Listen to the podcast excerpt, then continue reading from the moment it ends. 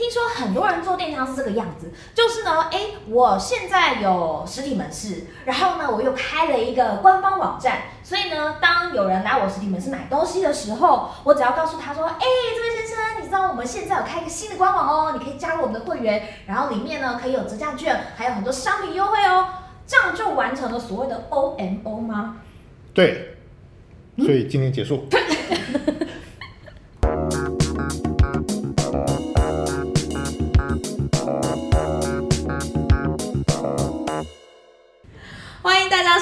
天的电商放手一搏。我是自我介绍，哦，对对对对，我上个礼拜说我要公布的我的我的艺嗯小名小艺名，我的艺名，对，我决定要叫电商 Tomodachi，Tomodachi，我是大家的电商朋友，我是 Peggy。好长哦，怎么办？我决定要叫电商 Tomodachi，对，不然呢？那叫什么？电商小鸡。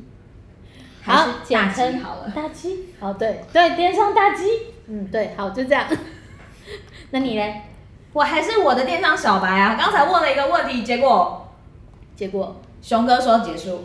那我们今天节目还聊什么？嗯、不是就要聊 OMO 吗？呃，对啊，但是但是做完了。对，我觉得很多人想的蛮简单，就是哎，我本来有实体门是在卖我的东西。然后呢，他就想要跨足所谓的电商领域，在网络上卖他自己的东西。嗯，所以呢，就建立了一个官网，然后告诉大家说：“哎，你现在来我们店里买东西，你还有另外一个购买管道哦。”嗯，这样就完成了所谓的 OMO 嘛。在我的理解，好像就是这样啊。嗯，是吗？广义来说是，但是现在也有一些变形啊。譬如说，呃，疫情的时候，大家都想着把线下导到线上。那疫情过后，大家就想着把线上这堆人再想办法塞回线下，怎么这么复杂？呃，因为因为这个这个的流向是双向都通，然后也是自由的，就消费者可以自行决定。他也许曾经在线下的门市看过的东西，但因为他必须要跋山涉水的到某个呃市区里才能逛到你的柜点嘛，所以他后来回到了比较偏乡或是比较交通不便利的地方的时候，他决定以后都用网购来购买你的东西。所以的确，它是有可能，呃，简单广泛来说，当然这样就是 OMO，可它里面还是有很多细节我们可以去呃注意的。那到底要注意什么细节呢？我们就来请问一下我们的电商，要带带熊吗？还是 上礼拜是老熊嘛，是吧？对，上礼拜是老熊，然后这礼拜是什么啊？那我应该是中基喽。请教我们的熊哥。好，其实呃，好，我们我这样问你，嗯，为什么要开官网？我们上礼拜大概有聊了一下，就拿拿疫情来讲好了，就是我等于多了官网，就多了一间店啊。然后这个店呢，不管它是在全台湾哪一个地方，它都可以买到我东西耶，感觉很棒啊。或甚至是在国外也可以。嗯，对，所以我就好像是无形之中多了一个没有地域范围的店点，可以帮我多增加一些营收，多卖点东西。嗯，所以我相信这是很多人他想要在网络上卖东西的一个初衷或想法吧。好，嗯，呃，我我觉得这个是一些想法，嗯，但是他为什么要做线上？为什么要做官网？其实我们回到一个比较现实面，其实很多品牌在从原本的实体门市，他开始要往线上去经营的时候。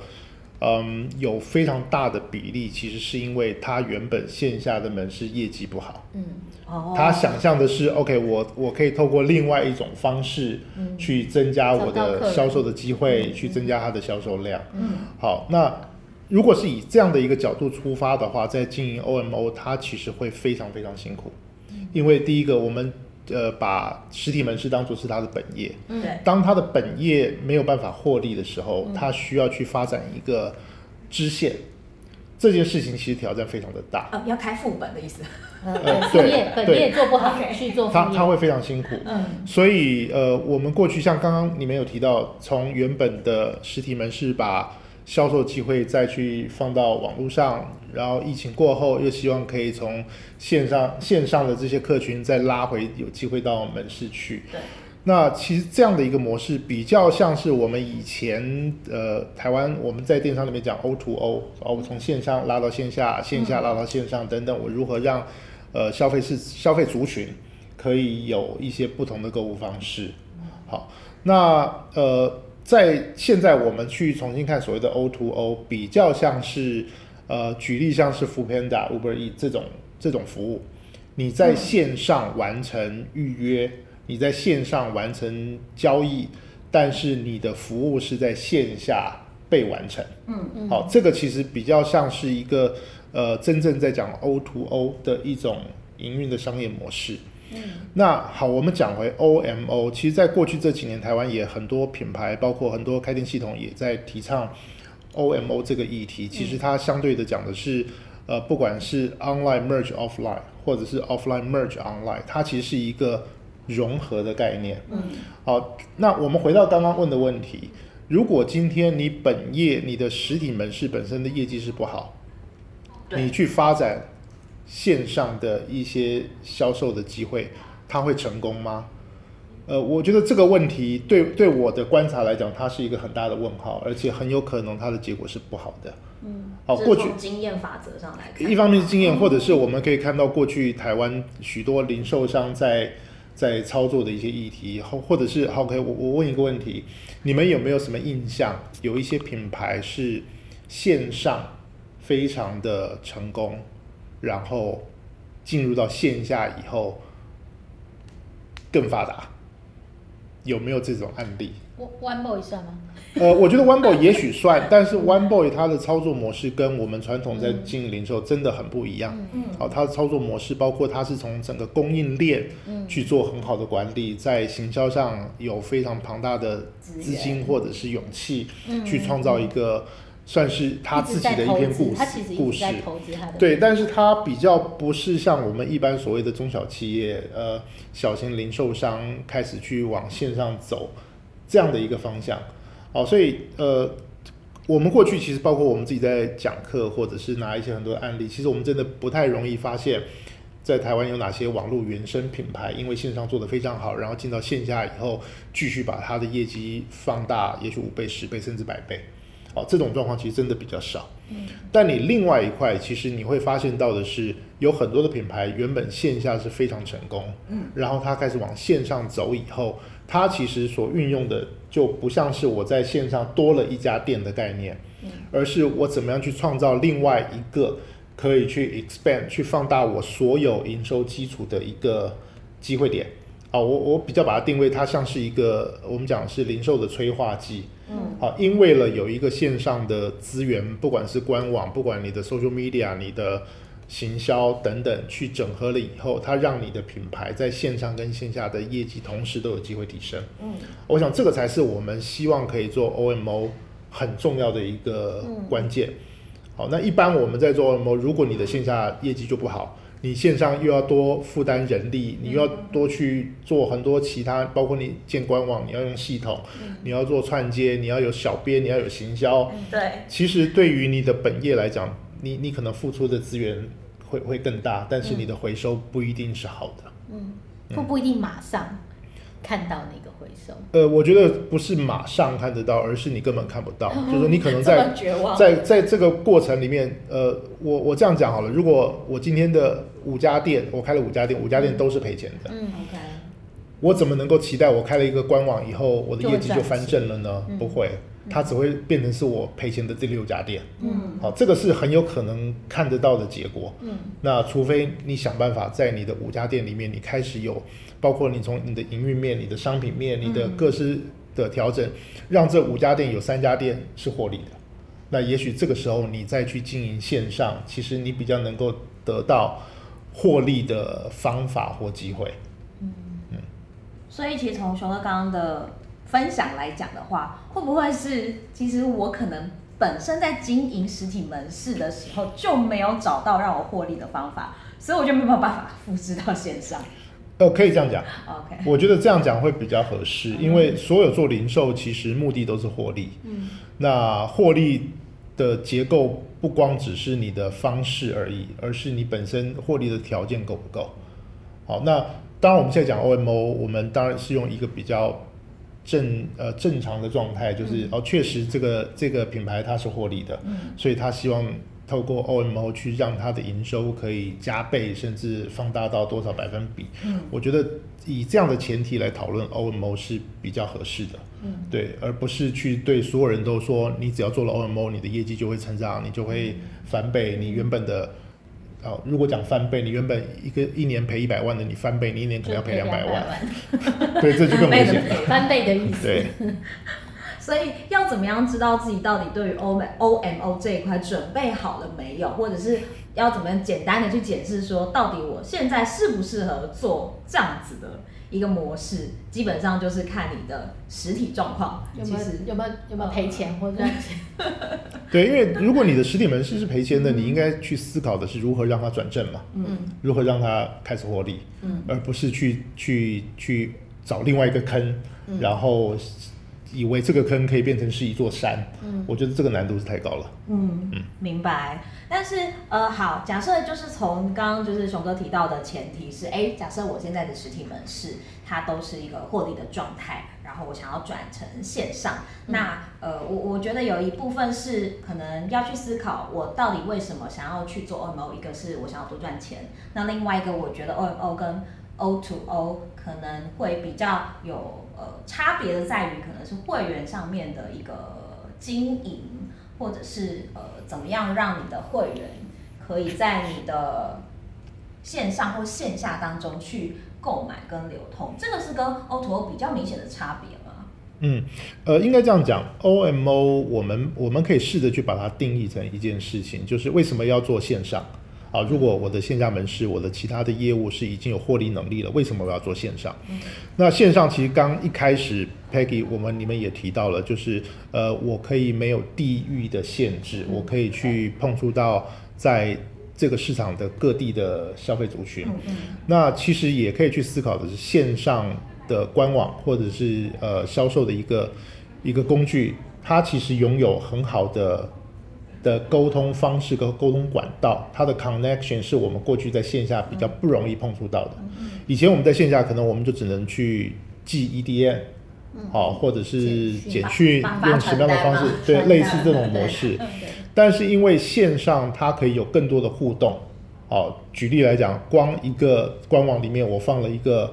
Line Line 的官方账号，我可以跟消费者做及时的互动，及时的的客服，不管这个这个消费者他是在在山上还是在海边，他随时可以得到最及时的互动。那甚至透过一些社群，呃，这个这个 A 消费者的议题跟 B、C、D 的会员，如果在同样的一个 pool 里面，他们可以有更多的互动、讨论、分享。其实对于品牌的经营，甚至在 OMO 的规划上。它会，它会是一个非常强大的沟通工具。嗯，所以我们可以定义的是，呃，我的零售场域不变，但是我多增加了一个非常强大的网络的这种脉络，嗯，我可以去连接到各式各样的资源，连接到不同的社群、不同的顾客，甚至分群分众，我可以做很多呃不同的沟通方式。透过这样的方式，其实是去满足了我们在所谓的 OMO 这个议题去把它放大。好，这个我觉得才是比较核心的议题。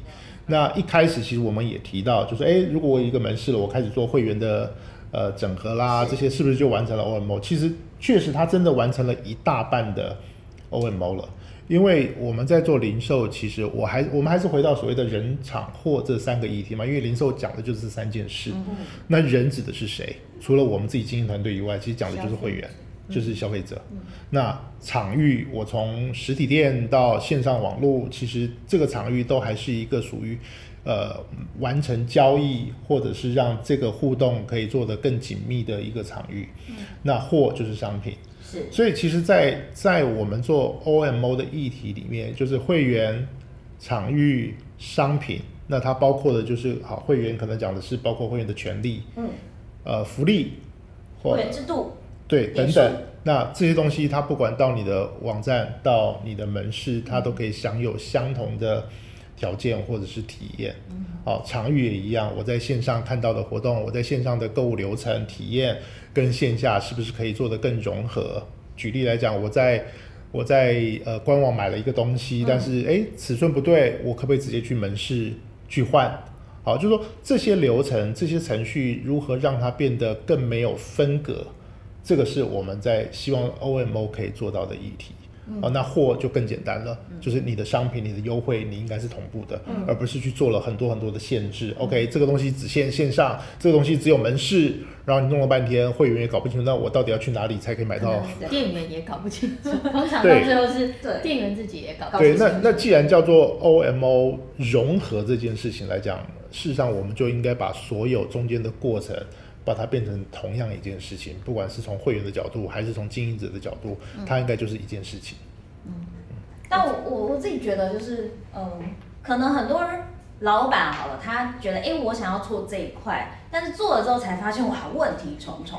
光是我想要从线上跟线下这两块去做整合，我可能就要克服很多的过程，或者是克服很多的人。像 Peggy 应该就会遇到一些，就是客户会说，哎。好麻烦，我我是不是干脆我不要做了？或者我遇到什么样的一个状况，会让我在 OMO 这一块始终是没有办法顺利的运作？呃，初期大部分的客户会反映的都是人的抗拒，就是第一，我要学习新的东西，我要学习新的流程；再来是他们呃线下的 sales 都会觉得线上是在跟他抢业绩。对，大部分的先入为主，因为大家的一些。呃，可能薪资结构的制度的关系，所以都会觉得说，哦，就是老板想要推这个，可是那未来如果这个本来每个月会来跟我买五千的人，他以后都去网络上买，我要怎么办？所以其实初步我们第一个都会遇到是人的抗拒，反而我觉得 厂跟货，呃，比较都会是后面的问题，就是呃，你的东西要卖得够好，才会有货的问题吧？对，那如果前面人都先抗拒了，你就不会有后面的问题发生。然后在这个部分的话，可能也会想要听听熊哥意见，包含可能之前我们内部也聊过啦，就是呃 OMO 我们会讲的是资讯通，什么什么通，小三通，对对对，就我觉得这个观念其实熊哥可以再跟我们的听众也都说明一下，就这个观念可能所有做 OMO 的人都要有这个观念先对，你后面这些东西才会对，不然就会各做各的，很辛苦，嗯、对对对。呃，应该这样讲，我们在做 OMO 的议题，其实目的就是让公司可以有更好的获利的营收机会。嗯，好，那以这个前提来讲，其实就变得是经营团队或者是老板，你如何去呃定义这件事情，应该是所有的员工、所有的部门都必须要投入，还是你你必须要维系很多部门一些既有的利益？或者是他们的呃运作习惯，好，那这个过程我想会是所有品牌在在在挑战 OMO，它一定会遇到的的很痛的一个一个点。嗯，好，那当然现在有很多系统工具也会去帮助品牌在 OMO 的过程里面，至少可以做到啊，包括从呃奖金制度，怎么样从推荐人的方式去让。呃，从门市进来的消费者成为会员，但未来他如果是在线上购买的时候，那呃门市的这些店员一样可以有一些奖金的分润。好，我讲这些制度其实都是好的，但核心的还是回到就是大家对于整体的营收业绩的期待是什么？啊，因为这个是老板在看的。嗯，那如果说各个门市店长或者是柜姐店员自己有自己很多的想法，嗯，但是这样的想法如果阻碍了整个公司去放大的机会，那其实反而这个是内部需要需要去解决，需要去有更多的沟通，甚至可能在制度面上需要去做更好的因应或处理会比较合适。嗯嗯，感觉就是处理是。很庞大的一串问题，不是一个哦，是一串，呃，是一串。呃，它一定是一串问题。那为什么为什么要做新零售？其实我们以前曾经问过一些品牌说，为什么你要做新零售啊？因为大家都在做。嗯。啊，其实这个这个讲法也对。但为什么大家都要做？其实为的就是，当我可以把所有的数据、所有的资讯可以做更有效的流通、跟分析、跟运用的时候，品牌才有机会。做更多的优化。当你没有这些数据，你没有办法整病的时候，其实品牌永远都是处在一个比较被动的的地步。那我没有办法去掌握到整个趋势的改变，去掌握到更好的商机。我觉得这个才是我们现在其实看不见，但是它就是已经存在的状态。所以当一个品牌决定要开始做 OMO 的时候，其实真的很多内部的共识要先能够做到。好，那这个共识其实，嗯、呃，当然我们可以用强硬一点的，因为我们看过最有效的就是老板非常的强势，嗯，然后你你说的老板很积极。老板直接去呃，不但积极，还要 还要强势，因为你必须要让你的团队买单。嗯，这个买单不管是心不甘情不愿，嗯，还是很乐意的面对的方式都好，就是你必须要让他们去走这个过程。嗯，一旦走走到这个过程到一定阶段的时候，就会看到成绩。嗯，那大家才会有信心继续往下走。好，这个我想是呃在经营管理上。最最辛苦的一个一个环节，因为刚刚佩给我提到一个，就是大部分人都会抗拒，就是说，哎，会不会呃线上来抢我线下的业绩？那对于 OMO 有很多老板会有疑问，也是，哎，会不会我的业绩整体反而没有变大，而是只是被分散而已？这个也是可能他们在刚接触 OMO 的一个疑问。其实他就是要看结果嘛，嗯，因为你还没有走到那个那个。呃，一个阶段的时候，其实你真的看不太出来，嗯，对。可是当你不去走这件事的时候，那也许别人走在前面了。啊，我想其实零售这件事情，我们一直一直提醒大家一件事情是，呃，整体的消费市场就是这么大，嗯，你拿不到的就是被别人拿走了，嗯嗯。那你可以多做一点，你可以做得比别人快，嗯，那也许你就有机会把别人盘子里的东西拿回来，嗯。好，这个其实就是在在竞争市场里面你一定会遇到的，就像。呃，以前我我记得我那时候在一个表演艺术团体工作的时候，嗯，那个时候其实呃，我我服务的那个公司已经是台湾最最大的、最重要的一个表演艺术团体。嗯，那大家都会说，那你还怕什么呢？你还怕票房吗？哦，那我们的老板就说，我当然怕，我怕什么？我怕纸棒。我怕电影院，嗯、我怕游乐场、演唱会。对，因为同样就是说，每一个人 他的，钱他一个月或一年，他在所谓的娱乐的预算可能就这么多。对，我拿去看了三场电影，我就不会去看你的演出了。嗯，好，我的预算已经花完了。嗯，所以其实这个跟我们现在在看零售其实一样。好，你你不去做更有更有效或者是更扎实的一些营运的机会，嗯，那也许未来的这一盘就是别人拿走了。嗯。所以还是要想办法，就是做点改变。对，我觉得这样统整起来，其实就是呃，整个公司的老板跟团队大家的决心一定要出来，然后呃，决心共识都出来之后，才能去走这条路嘛。走了之后，你才会看到这些数据，看到这些数字代表的意义，你才能再去重新思考你的下一步要怎么办。呃，看到数据不等于看懂数据，我觉得这个是 很呃中文博大精深的地方，就是看到了但看不懂，呃，看不懂里面到底有什么问题，或是看不懂里面到底有什么隐忧，我觉得这才是比较重要的地方。那呃，针对 OMO 这个部分，嗯，熊哥有没有觉得说哪几个数据或者数字的面向是大家可以初步很关注的？嗯，我觉得大家第一个就是会员，嗯。好，因为现在在线上，呃，你取得一个会员的成本其实非常非常的高。嗯，那我我常常会建议，不管是合作的品牌或者是朋友，就是说，当你本身自己有门店的时候，你如何透过各种方式去让进到你的门市的人，甚至他有买东西的人，他可以成为你的会员。嗯，啊，因为这种模式，呃。大家可以想象一下，我们在 Facebook、在 Google，我们去下很多广告，其实投放进来的流量也许大，但它本身的转换率，甚至可能很多的，呃，我们讲我们做导流，他碰触到的是完全不认识你这个品牌的的顾客的消费者，那他如何在第一次看到这个广告被打到的时候，就说哦，这个网站很棒，这个品牌很棒，我想加入他的会员，我想这个难度非常非常的高。但如果另外一块是，我有一个人在呃一个 mall 里面看到了你的品牌柜前面有一个也许促销的商品，嗯，他有兴趣走进来看一看，问一问，然后也许不管他有没有买东西，嗯嗯，透过一个很好的呃浏览的体验，在门市里面跟呃店员的互动也是很开心，看到了自己喜欢的商品，不管有没有买，他认识你了。那在这个时间点，你如果可以有任何的机会，可以跟他有更多的接触，那也许将来我在脸书上，我在 Google，我在做再行销的广告的时候，嗯，这个人跟我们的互动就会更更紧密，那他的销售机会就会更高。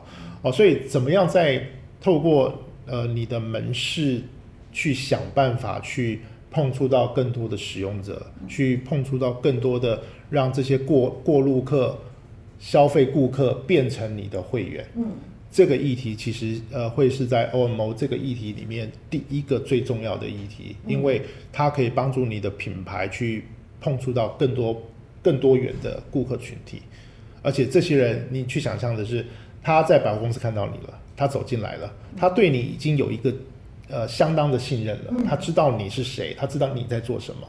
那将来他在在行销的广告被打到的时候，他会知道哦，这一个品牌是在做什么的。我上次去的时候，那个店员怎么样怎么样怎么样。那也许你后面的沟通成本上可以降低很多。嗯嗯。对，所以我想 OMO 最最大的议题还是先从会员的结构去想办法去扩张。那有了有了人。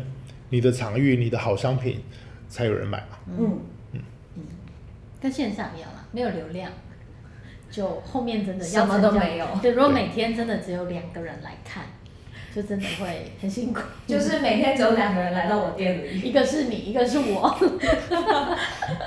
那只好请你多买一点了。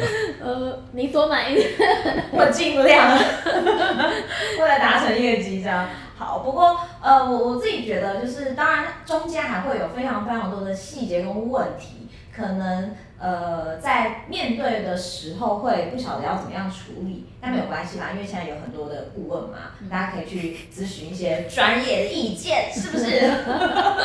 小小置入一下这样，嗯、所以呃，我觉得今天其实只是聊到一个。比较粗浅的 O O M O 的概念观念，可能讲的比较负面啦。就是说，大家在在做 O M O 的时候，其实你反而要去评估自己的条件，嗯，或者是你在做 O M O 之之前，你可能需要具备什么样的基础，嗯，那你在进入到这个领域的过程里面，你才真的会有比较好的成功的机会。嗯，先打预防针。有了抵抗力之后，我想大家可能就会有一个比较有一个健全的心态跟正确的心态来面对 OMO 这件事情，这样子。嗯、或者应该讲，OMO 不是一个万灵丹。嗯。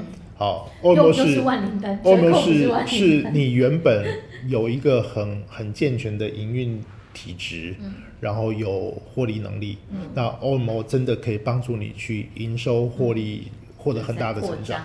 对，但是如果你没有这样的条件，你想要做 OMO，其实就有点像我们以前在讲，呃，你本身都不赚钱，然后你要去放大行销，去、嗯、去增加曝光，你真的很有可能就是把你的缺点、亏损对也放大了，越弄越大。对，这个是最危险的。嗯了解好，所以呃，当然就是呃，总和一下熊哥刚刚的一个结论。嗯，我今天来做结论，还是可以通风大气来做结论？不用啊，你可以结论，你可以。结论就是呢，看你是想要把洞越画越大，还是想要把山越堆越高，基本上就是看大家的选择。应该是先先。一样啊，先评估自己的现状。OK，呃，你才才能先把坑铺平了，对啊，才会才会有山，累积一个山。对对对，要先把它整平，嗯，才能盖。哦，好，整平才能盖，这个我懂。嗯，但是不是要先挖地基吗？呃，对，但是你要先整平才能挖嘛。对对，好，原来如此。好，OMO 真是一个蛮难的议题。因为真的遇到太多太多的可能客户，他们都会对这个过程当中有非常多的问题，应该说都会期待啦。但是因为可能出来目前出来的成果没有到期待的那个样子，嗯、所以有时候可能就是会觉得，哎，好像是不是该坚持下去？是不是该怎么样做到某个程度？嗯，对，就是我觉得可能是目前还在努力的品牌们。都会有的一些心理挣扎啦，嗯、对。但是既然做了，头都洗下去了，就好好把它洗完，是这样的。对，好。先能够做到获利。哦，对。对，再去放大。先能获利，才能养活自己啊。所以各位老板们，那个还是先求获利就好，好不好？下面的人也不会压力这么大。啊，是。是你吗？谢谢大家今天的收听，谢谢大家，下次再见啦，拜拜。哎，你忘记说。什么什么什么订阅哦？不要忘记了，如果有任何问题，请在下面留言，请大家订阅、按赞、关注我们、分享。对，嗯，好，那就这样喽，拜拜。好，拜拜，拜拜。